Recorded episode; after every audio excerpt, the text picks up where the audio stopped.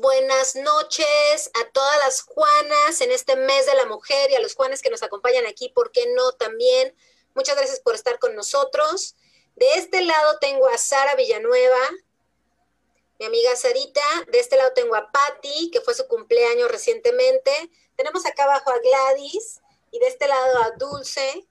Y hoy estamos contentísimas porque estamos casi todas las Juanas juntas en una ah, conmemoración del mes de la mujer, ¿no? Y cerquita también a la fecha de la conmemoración del Día de la Mujer.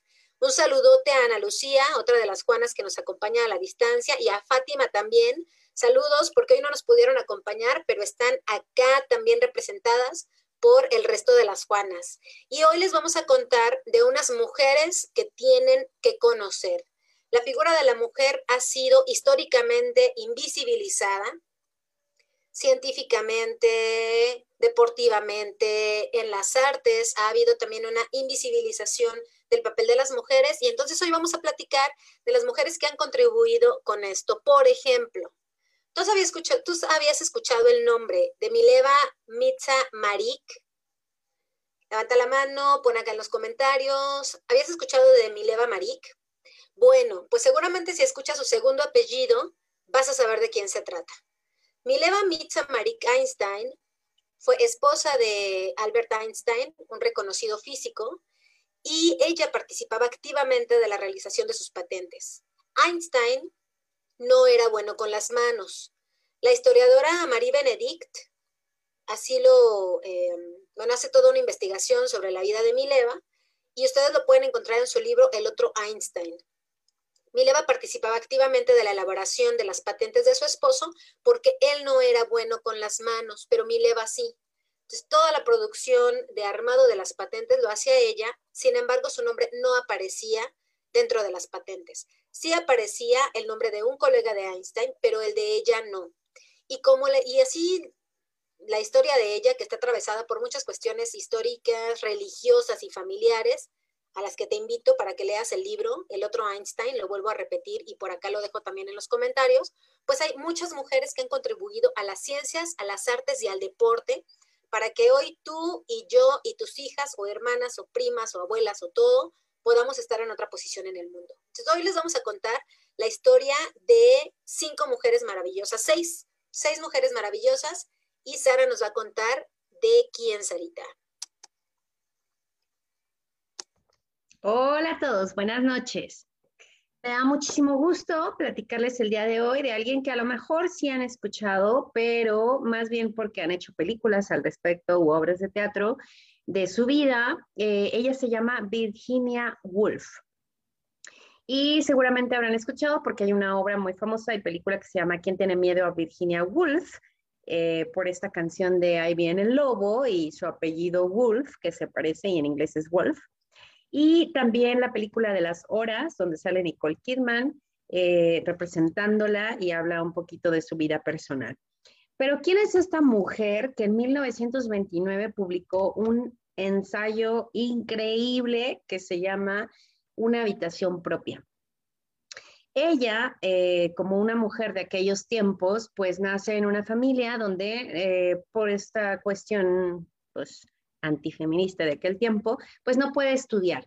Pero diferentes circunstancias en su familia hace que se empiece a conectar con otras personas que son como del ambiente académico.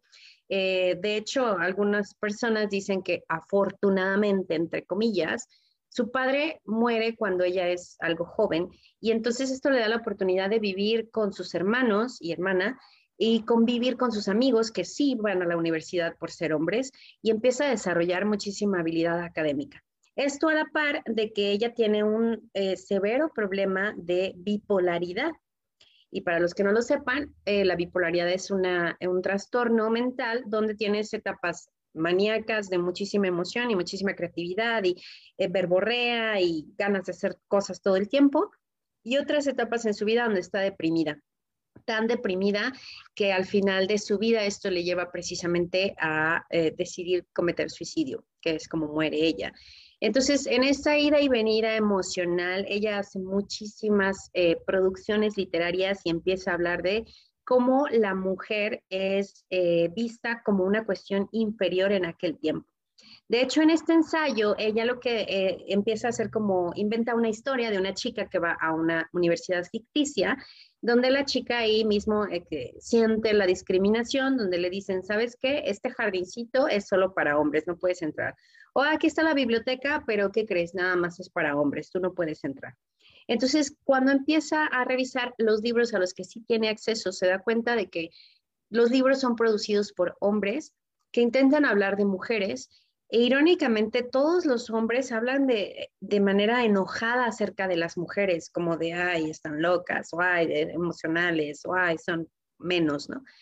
Y se da cuenta que al mismo tiempo las mujeres también están siempre enojadas porque las están retratando de esta manera. Y ella dice, ¿cómo puede una mujer salir adelante si al final del día, en estos tiempos, siempre depende de un tercero que la mantenga porque no hay forma de obtener una educación, no hay forma de obtener un trabajo. Se da cuenta de que las profesiones no calificadas, como los pintores, las señoritas de limpieza, ya son cada vez más equitativas y de hecho dice literal, ¿será que en 100 años haya otras profesiones donde estemos equitativamente pagados o remunerados? Y la verdad es que ahí vamos, ¿no? Hemos progresado mucho desde entonces. Esto fue en 1929. Entonces ella dice, bueno, ¿cómo puedo saber de mujeres hablando de mujeres? Si no tengo dinero y si no tienen un espacio propio para concentrarse y escribir y producir una obra literaria. Por eso el ensayo se llama Una habitación propia. Dice ella, para que una mujer pueda progresar en esta sociedad, tiene que tener un espacio propio y dinero suficiente para poder mantenerse era muy difícil, ¿no? Entonces, dentro de su ensayo, ella se inventa un personaje eh, que sería la hermana ficticia de Shakespeare. Y dice, si Shakespeare hubiera tenido una hermana con las mismas habilidades literarias y creativas que él, seguramente hubiera querido hacer su obra, de su casa la hubieran rechazado, ella hubiera tenido que huir, seguramente se fue a buscar un teatro en otro lado, seguramente ahí se rieron de ella por ser mujer. Lo más probable es que un tipo le haya dicho, oh, yo te ayudo, termina embarazándose y al final deprimida se muere, ¿no? Eso es lo que dice que hubiera pasado con una mujer en tiempos de Shakespeare si hubiera tenido esta creatividad. Entonces, ¿qué necesita una mujer para realmente progresar? Pues no tener tantas distracciones en su vida y por eso empiezan a surgir estas otras figuras literarias como Jane Austen, Bronte, Afra Ben, que fue la primera escritora profesional inglesa, que ya empiezan a producir obras que también se las recomiendo muchísimo para verlo. Y dice, ¿por qué estas mujeres que sí empiezan a escribir, escriben novelas? ¿Por qué no escriben artículos académicos o poemas o lo que sea? Porque una novela es más fácil de escribir en ratitos. En los ratitos que tienes libre de que estás acostando a los niños y limpiando la casa y haciendo lo que tienes que hacer, ¿no? No puedes estar completamente concentrado.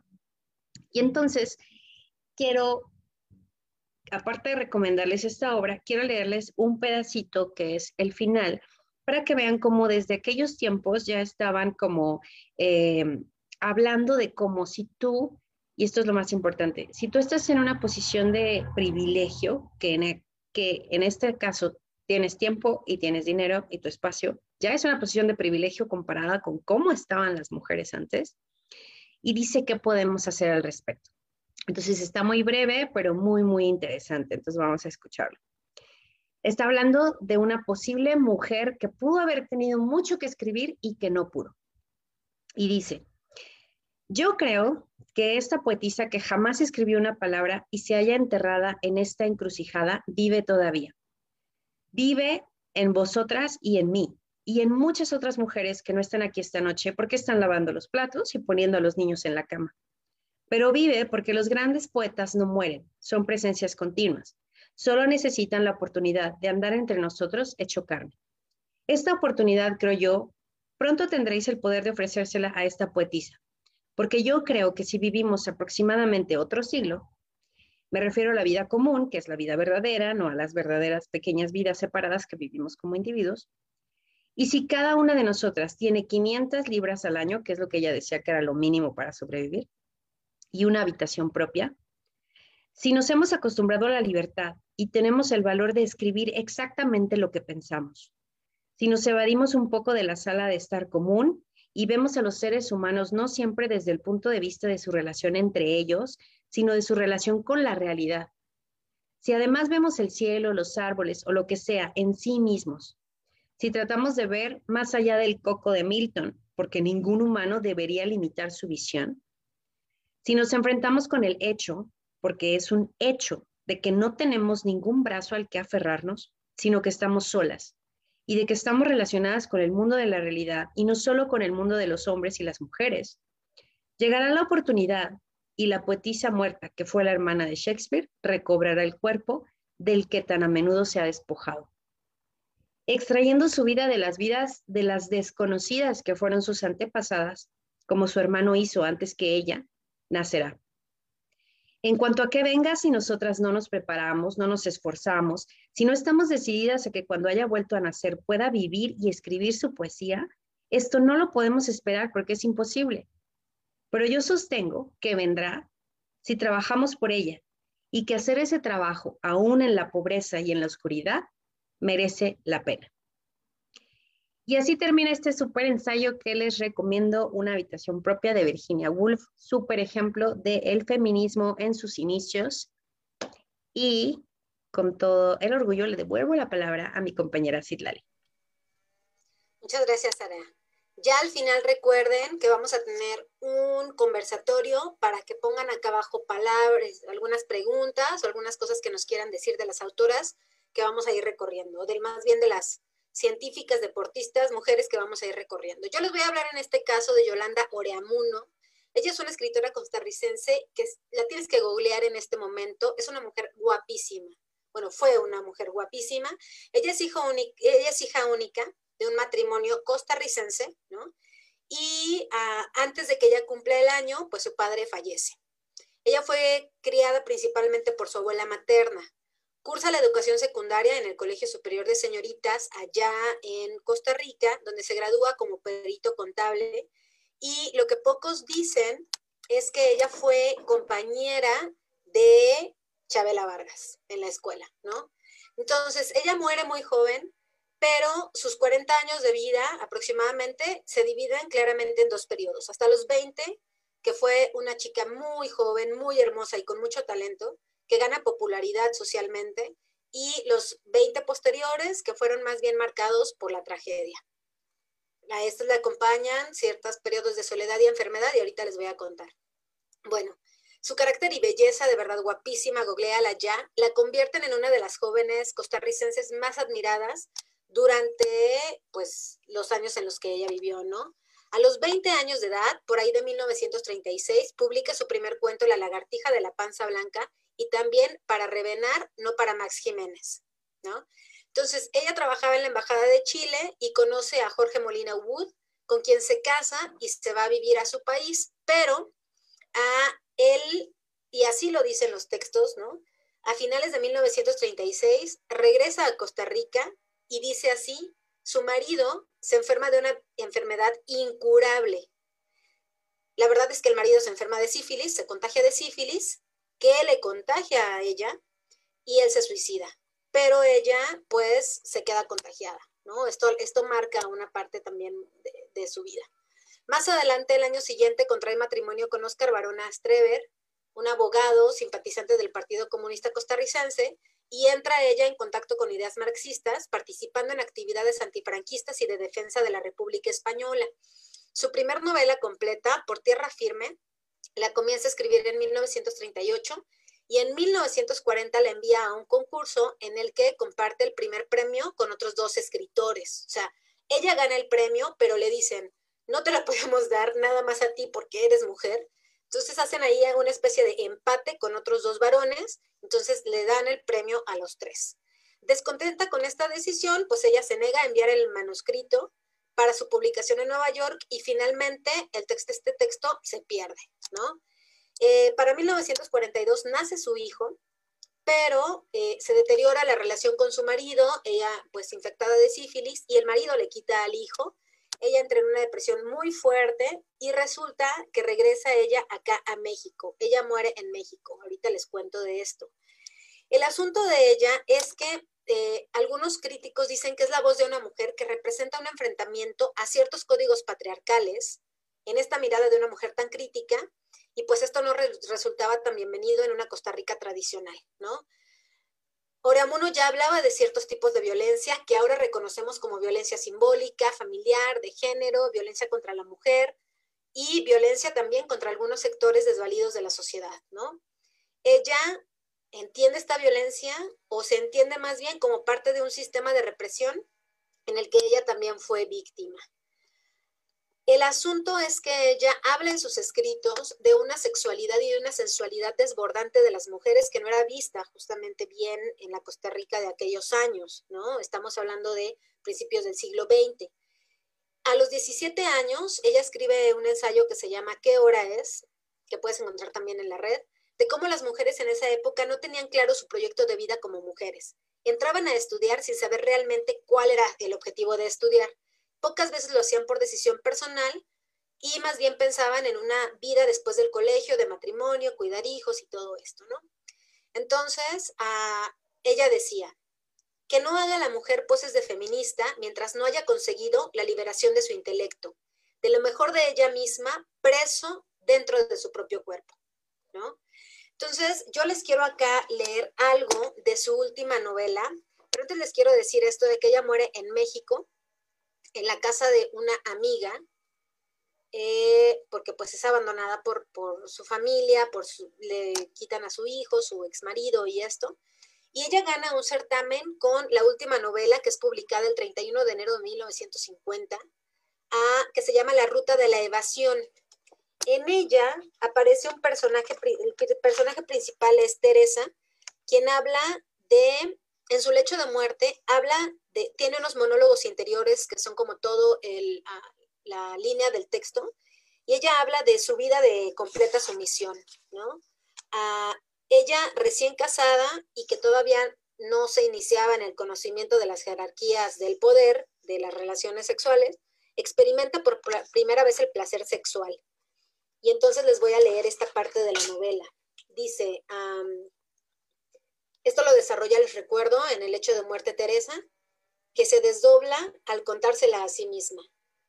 Dice, pusiste el pie en la hierba, evitando los senderos, pero quisiste más. Metiste las manos en la tierra mojada, pero quisiste más. Tomaste las hojas del naranjo y bebiste las gotas temblorosas en su punta, Mordiste los brotes tiernos que dejaron en tu boca un sabor picante y dulce, pero quisiste más. Riendo como una niña para ti sola, te tendiste en el suelo y sentiste gozosa la humedad pasar la tela y llegar a tu piel. Empapaste tu pelo en el agua rezagada en el pasto, pero quisiste más. Lo que, lo que sucede acá es que esta repetición de una frase hipnótica, ¿no? Esto de, pero quisiste más, es esta, pareciera que es este reclamo de un deseo que encuentra algo que le causa placer y todo el tiempo quiere más, como esta eh, energía sexual o esta sexualidad demandante de la que no se puede hablar en aquellos entonces, ¿no?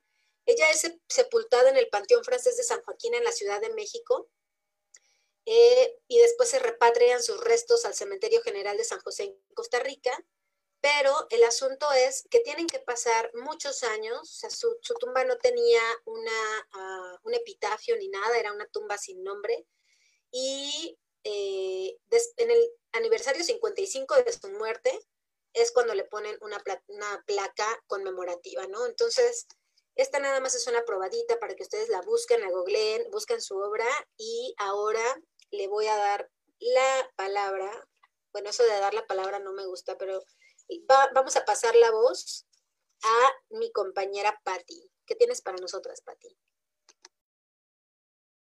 Eh, muchas gracias, buenas tardes, noches. Y pues yo voy a brindar en este acto de conmemoración de estas grandes mujeres que estamos reconociendo y que estamos aquí compartiendo y que también aquí tenemos en el chat y hombres, mujeres que tengan a su alrededor, pues también reconocer las luchas que se han hecho desde trincheras muy distintas, desde épocas muy distintas. Yo les voy a presentar a una escritora. Este año de COVID creo que ha sido, creo que es un momento, ¿no? Como para empezar a generar nuevos hábitos de lectura. Y pues yo particularmente tengo a mi asesora de textos eh, en temas de poesía, a Charo, que por ahí si ando por ahí le mando saludos, porque precisamente le decía, oye, pues ahí dame unas recomendaciones de algunas escritoras mexicanas, de algunas poetas mexicanas. Porque así como bien nos comenta Sara, las mujeres han estado invisibilizadas, sí, pero las mujeres mexicanas todavía más invisibilizadas. Y en un momento, pues Gladys nos va a hacer la exposición de otra, de otra mujer que todavía eh, su invisibilización es aún mayor. Entonces, en esta, con asesoría de Charo, pues elegimos, más bien ella eligió y me pareció, ya que, que vi su reseña, dije, wow, ¿no? Fabulosa. Se llama Guadalupe Teresa Amor, mejor conocida como Pita Amor. Fue una escritora que nació el 30 de mayo de 1918. Además de, poeta y escritora, pues también fue modelo y muchas otras cosas. Ella pues eh, es considerada, incluso ha estado considerada a la altura de Sor Juan Inés de la Cruz.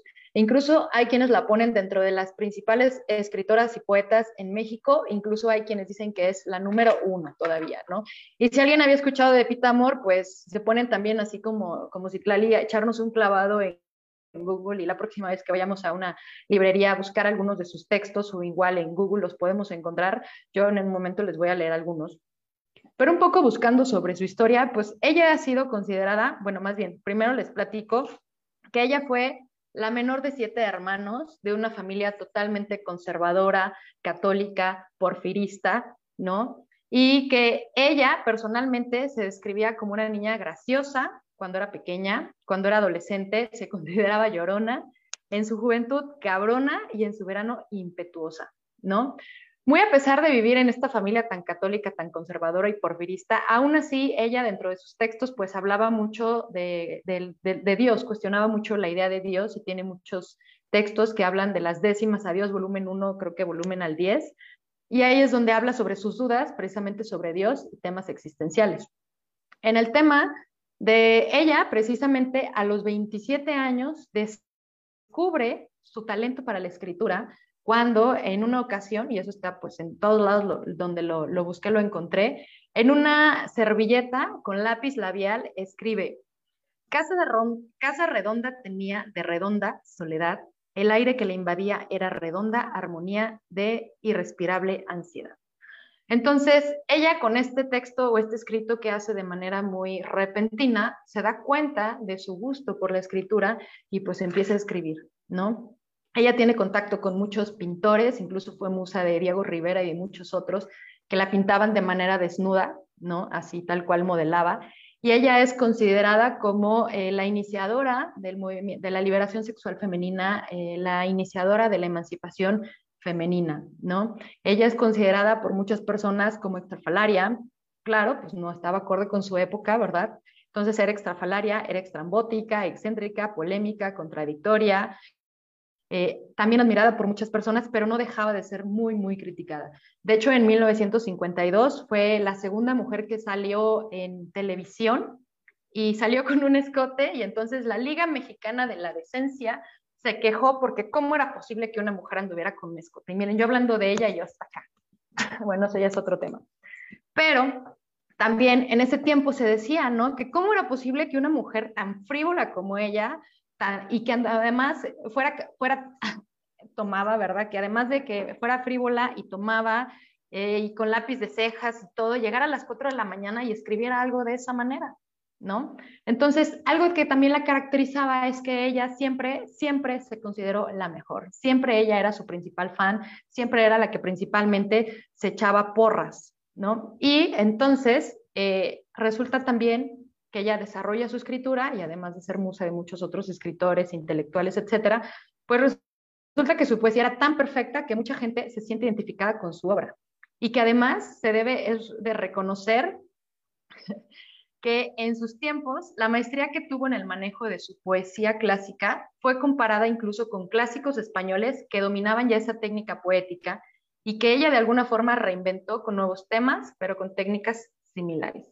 Entonces, era una persona absolutamente libre, genial, loca, pero a pesar de eso ha sido muy olvidada, ¿no? Por ahí hay un documental que no recuerdo cuál es el nombre, pero este, lo voy a buscar y se los voy a compartir pues para que podamos indagar un poco más en la vida de esta Gran mujer, de carácter fuerte, de hábitos libres, pero también complejos, y que bueno, así como dijimos de la liberación sexual, no solamente era la manera en la que eh, eh, em, abría su cuerpo, ¿no? Sino incluso tenía varias parejas sexuales, bueno, varias parejas, no sé, yo seguramente también sexuales, pero precisamente eso le hizo ganarse el rechazo de las personas. ¿Cómo era posible que una mujer tuviera ese carácter, esa forma de ser, esa forma de escribir? Era como algo impensable y aún así fue una persona que sobresalió muchísimo.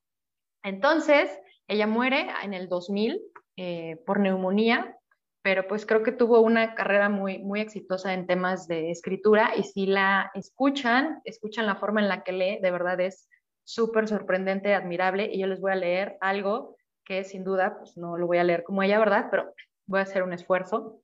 Eh, les voy a leer tres pequeños poemas. Uno se llama ¿Por qué me desprendí? Y dice, ¿por qué me desprendí de la corriente misteriosa y eterna en la que estaba, fundida para ser siempre la esclava de este cuerpo tenaz e independiente? ¿Por qué me convertí en un ser viviente que soporta la sangre que es lava y la angustia oscura excava, sabiendo que esa audacia es impotente? ¿Cuántas veces pensando en mi materia consideréme absurda y sin sentido, farsa de soledad y de miseria? Ridícula criatura del olvido, máscara sin valor de inútil feria y eco que no proviene de sonido. bueno, en su voz les va a encantar, se los aseguro, espero que aquí no les disguste tanto. Ese se llama ¿Por qué me desprendí? La otra también me ha encantado y por eso lo elegí, se llama Letanía de mis defectos, ¿no? Era una persona que además siempre escribía en primera persona también. Eh, y entonces dice, soy vanidosa, déspota, blasfema, soberbia, altiva, ingrata, desdeñosa, pero conservo aún la tez de rosa, la lumbre del infierno a mí me quema. Es de cristal cortado mi sistema, soy ególatra, fría, tumultuosa, me quiebro como frágil mariposa, yo misma he construido mi anatema. Soy perversa, malvada, vengativa, es prestada mi sangre y fugitiva, mis pensamientos son muy taciturnos, mis sueños de pecado son nocturnos, soy histérica, loca, desquiciada, pero la eternidad ya es sentenciada. Otro aplauso, por favor. Gracias. Y el último, para dar pie a todo lo demás, Shakespeare, este también me gustó mucho, así se llama, y dice, Shakespeare me llamo genial, Lope de Vega, infinita, Calderón, bruja maldita, y Fraulis, la espicopal. Quevedo, grande inmortal, y Góngora, la contrita, Sor Juana, monja inaudita, y Becker la mayoral. Rubén Darío, la hemorragia, la hechicera de la magia, Machado la alucinante, Villarrutia enajenante, García Lorca la grandiosa y yo me llamé la diosa. Muchas gracias. Eh, busquen, indaguen un poco. Estaría fabuloso que cada vez sacáramos más estas mujeres que han sido olvidadas, ¿no? Que no sea por parte de nosotras. Y pues aquí seguimos y ahora pues conozcamos a la siguiente gran mujer que nos va a presentar mi queridísima, llamadísima Gladys.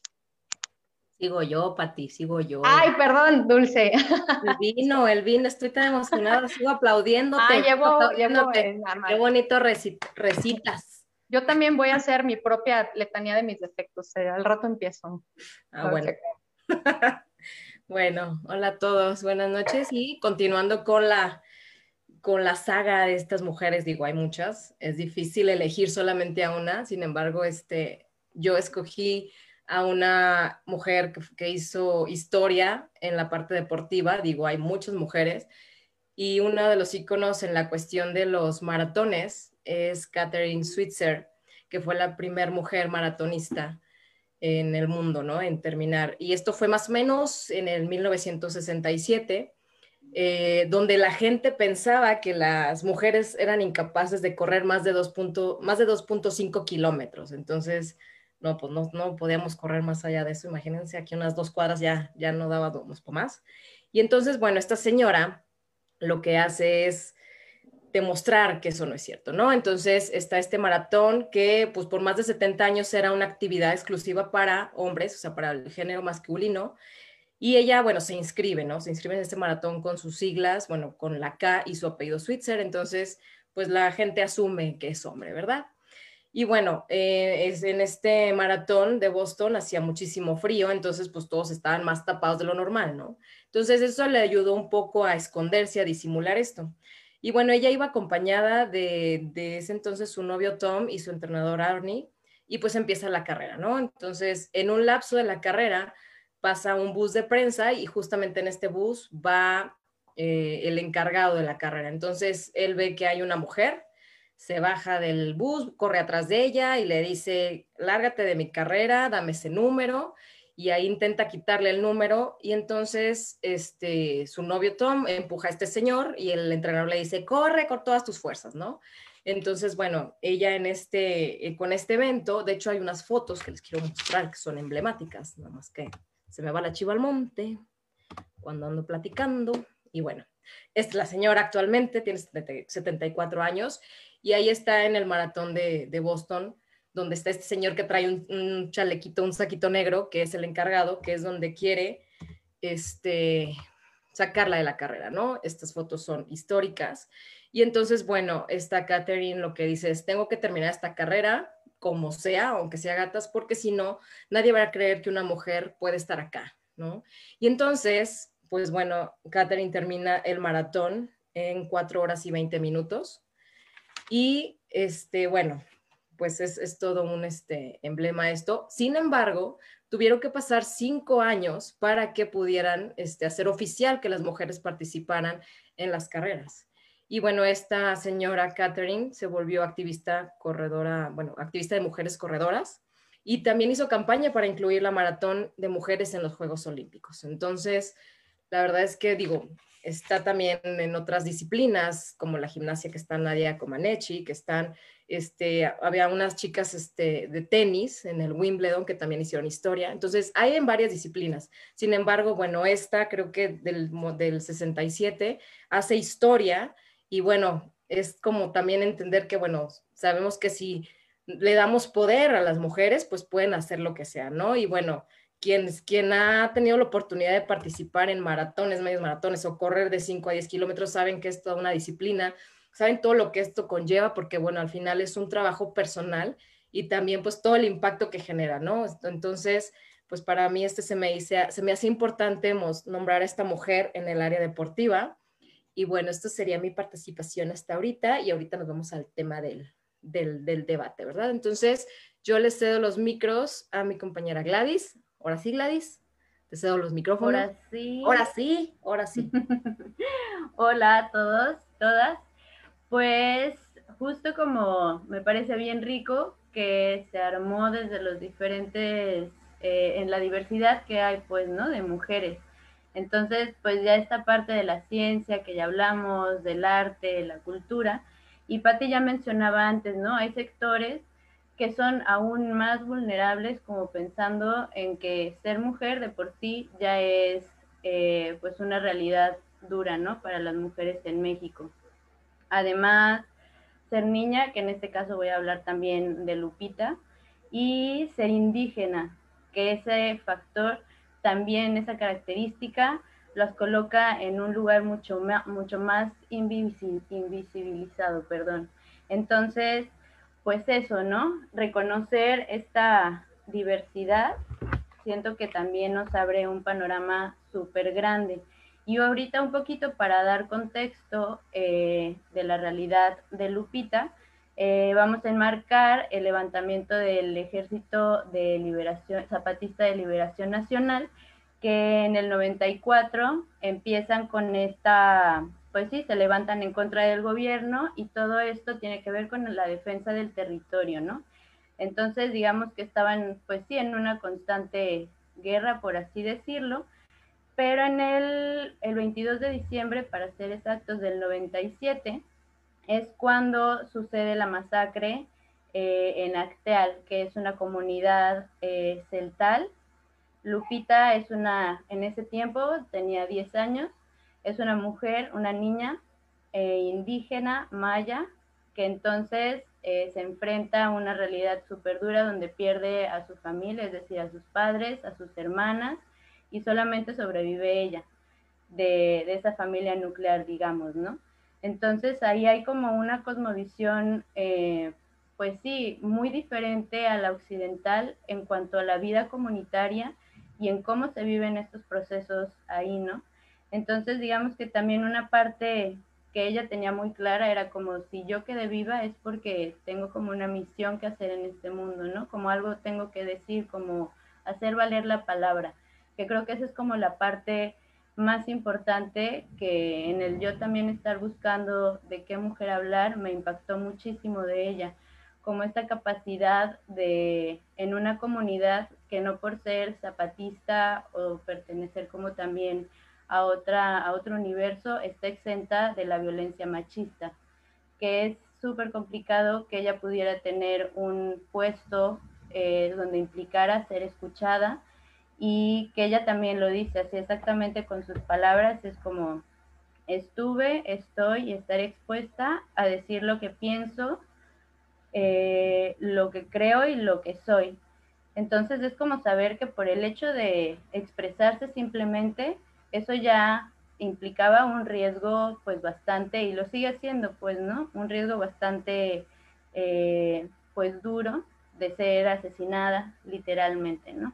Entonces, em, pues bueno, ella eh, lo que hace junto con otras mujeres es que fundan eh, la asociación, la sociedad civil, que es las abejas de Acteal. Entonces, ella junto con otras mujeres, pues tienen esta representación en diferentes espacios, eh, pues sí, de defensa del territorio, que eso sigue siendo un tema actual, aunque desde hace tiempo, en el 97, son un montón de años hasta la actualidad, en el que obviamente no se ha hecho justicia como con las personas. es una masacre, es un hecho que ha quedado impune. Entonces ellos siguen como luchando por esa parte, ¿no? Sobre todo, pues sí, como algo que mencionan muchísimo, tiene que ver con el no olvidar esta, esta parte y que también, yo no sé, por ejemplo, si ella se asume eh, directamente feminista como tal, ¿no?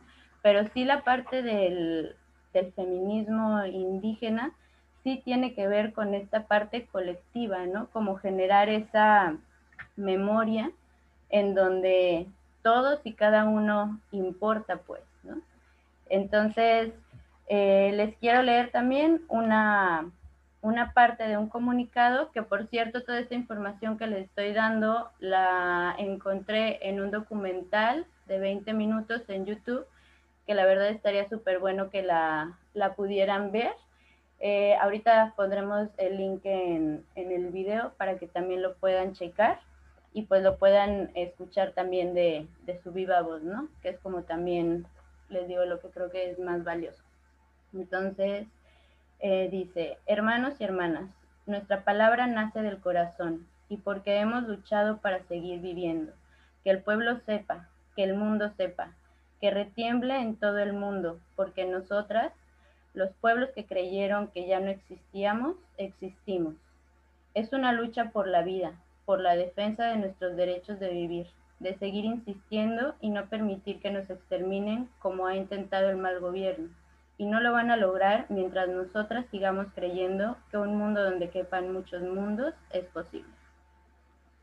Entonces, pues estas son como también un poquito las, las palabras y, y pues eso, como que también el reconocer estas luchas es súper importante, ¿no? Como poder visibilizar y poder compartir, les digo, en este caso, por ejemplo, el documental, otras, pues otras eh, formas de poder ver otras realidades, ¿no? Que están, eh, que están y que los feminismos son muchísimos también, que eso es algo que también las mujeres indígenas han construido, eh, digamos que no a la par, pero sí en, en este intercambio se construyen de esos feminismos que ya están otros distintos, porque las realidades siempre son otras.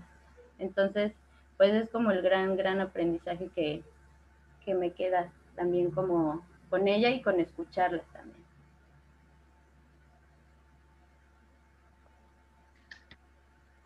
Bravo por todas las mujeres que hemos mencionado. Y bueno, como en esto que también decíamos, no podemos no hablar este, nuestra inspiración para también esta, este proyecto que pues, se llama Las Juanas. Entonces, eh, queríamos mencionar también, obviamente, a Sor Juana, que ella, como también por hacer una ubicación un poquito en la historia, es de 1651, que esto nos habla pues también, ¿no? Tiempos donde las mujeres no tenían ni voz, eh, ni voto, literalmente, eh, y ella se caracterizó en sus tiempos pues por tener esa curiosidad, por explorar, y afortunadamente, digo afortunadamente porque en esos mundos de verdad que tendría que tener así, era muy brillante y por eso es que lo logró, ¿no? Como reconocer como también esa, esa parte que sí tiene que ver con la cuestión intelectual, ya que es esta escritora mexicana eh, reconocida a nivel mundial y es la mayor exponente de las letras hispanoamericanas del siglo XVII. Entonces, para tener esta, esta voz y esta palabra por medio de la escritura, yo creo que claro que es una revolucionaria de sus tiempos, ¿no? Sí. Yo les quiero, eh, yo quiero agregar, Gladys, a esto que tocabas de comentar sobre, como tú dices, en quién se basa nuestro nombre, pues que ella se hace monja, ¿no? Ustedes saben que ella entra al convento de San José de las Carmelitas Descalzas porque ella se rehusaba a seguir como esta línea de las mujeres de su tiempo, ¿no? Es decir, casarse, tener hijos y esto. Y entonces un padre le da un este consejo de entrar en el convento, eh, que más adelante deja por pues, motivos de salud, pero también resiste un poco a la austeridad de ella y se e, entra en otro convento. Pero aparte, pues de tener las posibilidades de estudiar dentro del convento, eh, hace también amistad con algunos virreyes que la posicionan y que posicionan también sus obras, ¿no? Es muy importante que digamos esto. Y efectivamente trabajó con, para estos virreyes antes de ser monja, entonces ahí como esta onda de relacionarse con personas tan importante que ya después le sirvió para más cosas, ¿no? Y, hay datos importantes, por ejemplo, que, bueno, se creó con los abuelos, entre los 6 y 8 años escribió su primera obra literaria, o sea, esto quiere decir que empezó a leer y escribir desde a los 3 años, o sea, era una mujer bastante brillante, ¿no? Y como dice Citlali, es bueno, no quiero seguir esta línea y la opción que ella tuvo en ese momento es, pues me hago monja, ¿verdad? Me meto a esta, a esta, por este lado, ¿no? Y todo lo que nos aportó. Y, sí, como dice Gladys, es, o sea, es un, es un parteaguas, imagínense si, si nosotros estábamos hablando de los 50, 30, ella en estos tiempos y en México, o sea, cómo impacta, ¿no? O sea, y todo lo que ella lucha, todo lo que escribe a través de sus, de sus obras, este, cómo se manifiesta, cómo se expresa. Entonces, es una mujer bastante importante y pues por eso también. ¿Sabes qué? Qué rápido es la evolución, ¿no? O sea, de los tiempos de Sor Juana hasta las mujeres que mencionamos ahorita pasaron muchísimos años y, y algo que, por ejemplo, me llamaba la atención también de, de lo que escribía Virginia es que decía, bueno, eh, ahorita ya las mujeres están decidiendo no tener 12, 13 hijos, sino tener como dos, tres. Y mira, hoy en día, ¿no? Que ah, vemos mujeres que decimos, no, pues no quiero o eso no es mi vocación. Y gracias a todas ellas que están antes de nosotros es que podemos hacer otra cosa, porque si no terminábamos como monjas, ¿no? Como Sor Juana, porque si no quiero tener una familia, pues es la única opción que tengo de sobrevivir. Si no me dejaban estudiar, ni trabajar, ni hacer nada, pues es lo único que había, ¿no? Así que gracias a ellas. Hay que leer los comentarios, muchachas porque hay que nos hizo comentarios. Aquí los tengo, de las que han comentado de mujeres que podemos o que debemos de conocer, tenemos de las más conocidas, Fantasma Pagano nos dice Marie Curie, que fue ganadora del premio Nobel, y creo que sí fue una de las primeras mujeres que no era la mujer de Pierre Curie, ¿no? Era ella por su nombre que le dieron el premio, que desafortunadamente también eso la enfermó, pero sí, y más moderno nos dice Cari Boroboy de J.K. Rowling, que efectivamente escribe Harry Potter con las siglas de JK, porque tenían miedo los editores de que no la publicaran si ponía su nombre completo de, mujer, ¿no? Entonces le ponen, pues ponle JK y así sí se va a vender. Nunca sabremos si eso hubiera sucedido lo mismo, si hubiera puesto su nombre completo, pero es una realidad que todos sabemos que es una mujer la que lo escribió y fue un súper exitazo.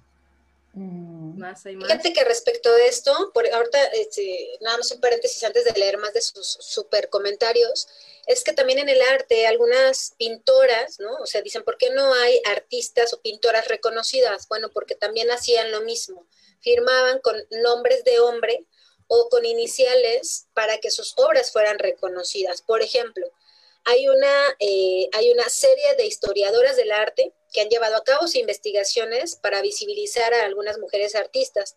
Podemos encontrar, por ejemplo, eh, una, publicación que se llama Mujer, Arte y Sociedad de Whitney Chadwick, eh, otra de La carrera de obstáculos de Germaine Greer, y por ahí otras, ¿no? Y por ejemplo, se hace un reconocimiento también a la historia de las mujeres con este concepto acuñado por Robin Morgan, que es una chica estadounidense de la segunda ola feminista en Estados Unidos, eh, periodista eh, teórica del feminismo, y ella acuña el término hair story para recuperar la historia también de algunas de las mujeres con contribuciones en las artes.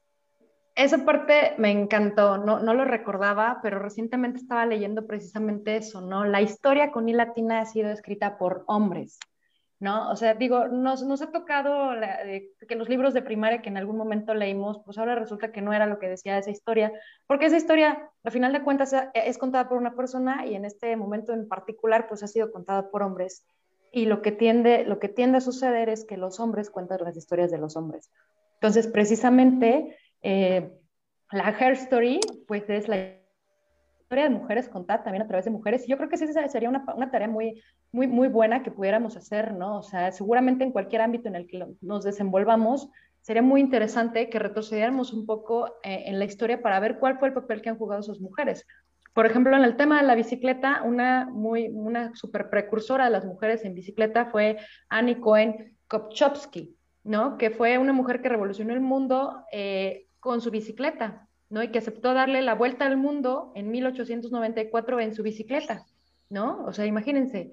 Pero que aún así, a pesar de eso, o sea, ¿quién la conoce? Pues nadie, ¿no? O sea, y si en algún momento se llega a tener noticias de ella, pues lo que, como hubo, creo que hubo eh, una, una, parte que tuvo que cruzarla pues en ferry, porque pues ni modo que se metiera nadando en la bicicleta, entonces no se le reconoce, pues porque no fue en bicicleta, o sea, porque tuvo que subirse al ferry, ¿no?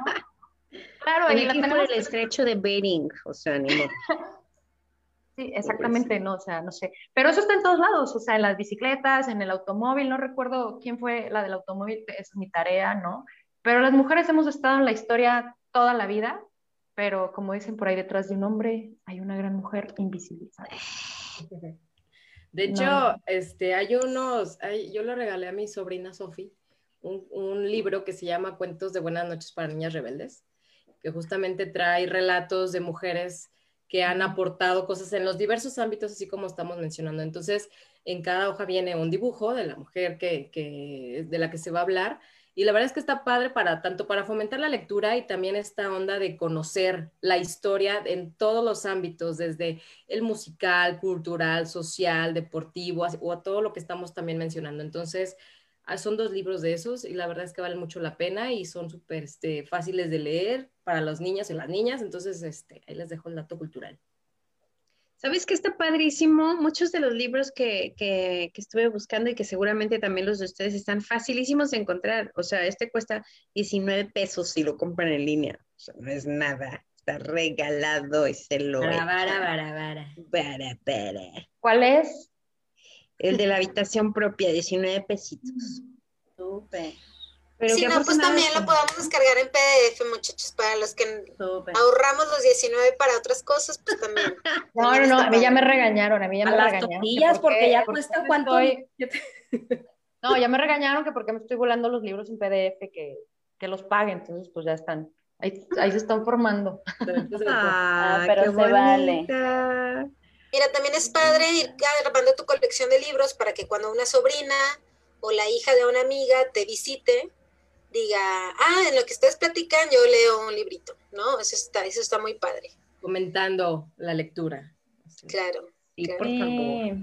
Oye, Patti, también de lo que hablabas de Pita Amor, a mí me llamó un montón como la atención esta parte como del amor propio, ¿sabes? Como en el reconocernos, porque creo que muy fácil, como por todo lo que hemos aprendido, es así como el autosabotearse, como el decir, bueno, sí, soy buena en esto, pero no tanto, ¿no? O va que te invitan a hablar acerca de un tema y de pronto es como ese ay, ¿qué tal si no soy lo suficientemente como esta idea? Y creo que, no es como por los tiempos, también es así, creo que así, hasta una postura política, ¿sabes? Como el plantarse y decir, soy completamente capaz sin que, que habrá quien lo considere así, ¿no? Pero como sin esa arrogancia, pues, sino como por el mero reconocimiento y validación, pues, de ti misma, pues, y que no está malo decirnoslo y sí, pues, decirnoslo a nosotras mismas, casi, casi frente al espejo, pues.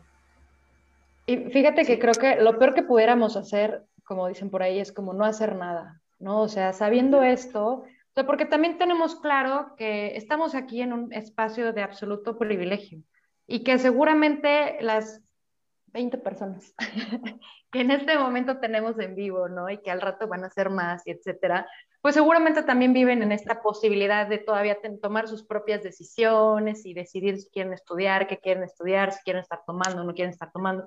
O sea, tienen más esta posibilidad, ¿no? Pero ¿cuántas otras mujeres en muchos otros entornos al que no tenemos nosotros influencia directa, ¿no? O sea, que, no, que, que más quisiéramos que estuvieran aquí, no, no lo pueden. Entonces yo creo que, que nosotras con este, pues con esta posibilidad que tenemos, o sea, lo peor que pudiéramos hacer es no ver no hacer nada con esas luchas que están atrás de nosotras y decir, ay, no, pues yo aquí me quedo, ¿no? Pues yo voy a seguir como por lo mismo, como si no hubiera pasado absolutamente nada. Yo no sé qué hubiera hecho yo, de verdad, si me hubiera tocado otro ambiente, o sea, si me hubiera tocado ser gay en, en los 50 o en los 20, o sea, no sé si me hubieran matado, si hubiera sido lo suficientemente valiente y me hubieran matado, o ahí me quedaría casada con un hombre y con 30 hijos, no sé, de verdad no sé cuál hubiera sido. Entonces, ¿Qué me queda a mí? Que, pues que agradecer y reconocer la lucha que han hecho muchísimas otras mujeres, ¿no? Para que podamos gozar de los derechos que tenemos ahorita. Por ejemplo, en el, en el derecho al voto, ¿no? Que fue una también de las olas y una, uno de los grandes eh, regalos, o bueno, no regalos, de los grandes derechos que tenemos en este momento, como para decir, no voy a votar, no voy a votar. o sea, había gente que, se estaba, que se estaba así para votar y yo no voto porque no me interesa, ¿no? O sea, yo creo que todo eso pues no, eso sería como echarlo a la basura, ¿no? Así como todo lo que hicieron, yo creo que sí, nos podrían jalar las patas en este momento así. sí. oye, ¿sabes? Los primeros países que dieron el derecho a voto en los 1915, 18, en México hasta el 58. O sea, y que de todas maneras digamos que no queremos involucrarlos. Estoy totalmente de acuerdo que somos afortunadas. Yo creo que afortunadamente desde los 15, 16 empezamos a ver estos temas y a darnos cuenta de la realidad en la que vivíamos y que gracias a que una dijo hace 100 años, oye, como que deberíamos escribir libros de mujeres para mujeres, luego surgieron Simone de Beauvoir y mil otras mujeres que tuvieron una influencia increíble actualmente. Fíjense que estas luchas que se hicieron antes, es que el asunto es que ni siquiera sabemos, podemos decir, bueno, ahorita yo tengo el poder de decidir, pero son tantos las violencias, que están, que, que, permean pues toda la cultura, no solamente en México, en Latinoamérica y en el mundo, que digo, bueno, pues tienes la posibilidad, estudia, pero la familia me jala para casarme y tener hijos. Soy una profesionista que tiene toda la posibilidad de aceptar un puesto grandioso para mi desarrollo profesional, pero esto me jala más y es totalmente válido. El asunto acá es que las luchas siguen para las que también vienen detrás de nosotros. Por ejemplo, yo nunca hubiera pensado en esta cuestión de la falda, del uniforme, cuando yo estaba en primaria o secundaria. Sin embargo, algunas niñas que ya también vieron, y les digo que había maestros, por ejemplo, me acuerdo que una serie de chicas nos poníamos un suéter en las piernas en la secundaria porque había maestros que intencionalmente tiraban algo al piso para vernos las piernas. Entonces, hay una serie de chicas que dicen, no, no más, y empiezan a hacer este empuje de que las, las mujeres también utilicen pantalón para ir a la escuela. ¿no? Pero no solamente por eso, sino por las actividades que están diseñadas para los hombres en el receso, por ejemplo, pero no para las mujeres. Todo eso te va posicionando en un lugar de, ah, pues de género justamente y de que algunas actividades son para ti y otras no. las mujeres hacen esto y esto no, por ejemplo, ¿no? Entonces habría que también no solamente reconocer las luchas que hay atrás, sino también las luchas que se están empujando hoy, también en la era de las redes sociales y de toda la cuestión de la información y de cómo también nos podemos apoyar para que los contenidos que de repente compartimos, que es, somos libres de hacerlos con nuestras parejas, no sean utilizados con otros fines, ¿no? Entonces, em, pues todos seguimos en lucha, pues. Sí, y, como decía Gladys ahorita, ¿no? De, recordar, bueno, de lo que le llamaba la atención de, de, Pita, todo, todo, todo lo que no vaya, que no encaje con lo, lo normalizado, pues es considerado como loca, como rara, como Aquí las, los adjetivos eran eh, histérica, ¿no? Este, extrafalaria, estrambótica, excéntrica, polémica, loca, ¿no? o sea, todo, todo, ¿no? Pero, pues, yo creo que en el momento que alguien me diga todo eso, yo creo que hasta voy a decir, ay, no, voy a decir, pues muy bien, algo muy bueno debo estar haciendo. Yo bien a gusto en todas esas modalidades, bien a gusto. Claro, sería, que me dijeron. Acomódate porque todavía no ni siquiera me conoces bien. Y acomódate. Imagínate que, que, me dijeran, no sé, niña de buena moral, así, potosina o algo. No, me mato. bueno, no me mato, ¿verdad? Pero no manches. No estés jugando con eso. no, potosina. Antes de terminar, quiero decirles precisamente, y eso antes, histéricas, para los que no saben, es lo que se inventaron que era la enfermedad de las mujeres y que lo curaban dando placer. Y el doctor literalmente lo que hacía era darle placer sexual a la mujer y ya se le quitaba lo histérico. Qué casualidad. Pero bueno, eso ya. Depende también del supositorio, güey, porque si está así, pues no, o sea, con eso cuando se me quita la histeria, o sea, obviamente no, pero les quiero también comentar. Seguro le da más histeria. Mini histeria, la mini histeria. Pero les quiero también comentar algo, fíjense, por ejemplo, Freud empieza a consultar a mujeres que eran, o sea, no cualquiera accedía a la psicoterapia, ¿no? aparte Freud, pues reconocido un neurólogo, no cualquiera podía pagar sus servicios. Y antes no era como de una sesión por semana, eran dos o tres sesiones por semana. Entonces, lo que, lo, cuando las mujeres empiezan a curar, el asunto es que ellas curan por la palabra, porque en aquel entonces ellas no tenían posibilidad de hablar en sus casas. Y la posibilidad que tenían de cuando iban a terapia, las mujeres histéricas, pues histéricas, pues era que hablaban, que allá tenían voz y entonces inclusive una paciente bautiza al psicoanálisis o a la terapia que se hacía en aquellos momentos como eh, el talking cure, ¿no? La cura por la palabra, porque ellas en su casa no tenían voz y allá sí podían hablar de todo aquello que les provocara inclusive cuestiones sexuales. Ahí está la cura, ¿no? Formación que cura, by the way. Formación que cura. Y como dice la consigna, pues antes históricas que histéricas, pues, ¿no? ahí está la historia contándose siempre desde lo privado hasta lo público, pues ahí estamos. Me encantó tu frase. Seguimos y seguimos. Pues, pues pronto les vamos a poner un videito de nuestra experiencia que tuvimos el fin de semana, que les compartimos que algunas Juanas fuimos a el campamento Tlashley. Búsquenlo en Instagram, en Facebook, arroba Camp, para que vean las fotos y que puedan eh, lo más pronto posible y con todas las medidas de seguridad volver a tener actividades que fomenten la cercanía, aunque no pueda ser física, pues que sea como emocional. Entonces vamos a compartir nuestra experiencia que tuvimos y también por ahí vamos a hacer una playlist en Spotify que Ana Lucía va a estar ahí organizando para ponerles nuestras canciones más emblemáticas de Girl Power. y este viernes que nos van a acompañar, bueno, ya sacaremos la publicidad, este, Yari y Marisol, con un proyecto que están este, trabajando de mujeres en evolución y que precisamente gracias a ellas fue que eh, dimos con el campamento Tlashley a esta actividad. Así que el viernes de botana, para que ahora sí traigan su... Por fin. Vengan preparadas, preparadas, por favor, preparadas. Estén en nuestro viernes de botana porque recuerden que vamos a tener un break dentro de unas tres semanas más o menos. Entonces, súmense el viernes de botana y el próximo miércoles también, todavía en sintonía. Vamos a repelear otra vez. Yo quiero, ir. Quiero bajar más rápido. no, puedo bajar más lento. Bueno, depende de cómo quiero... quieras Quiero que los quiero poner de cabeza, como la chica yo me quiero poner de cabeza. Claro. Muy bien. Yo voy a la otra. Ya está. bueno, pues muchas gracias, a todos. Saludos a todos los que siguen ahorita en transmisión. Y a pues, todas también. en todas nuestras redes. Nos vemos el viernes. Coronado, a, mi tío Beto, mi mamá. Leti. Saludos, a Iván que se conectó tarde. A Cari. Cari. Beso. A Lucha, Iván Ruiz. ¿Quién más está? Caro. Caro. A Lupita Villaseñor. Eso creo que fue un recibido, ¿verdad? Judith, Ruby, Fantasma Pagano. Y Andrea Rodríguez también, médica de la familia, ¿cómo no? Iván Ruiz siempre llega tarde. ¿Qué, qué le pasa? Hay que quítenle su insignia. Muy bien. Bueno, entonces nos vemos en la siguiente transmisión. Muchas gracias a todos. Bye. Bye bye.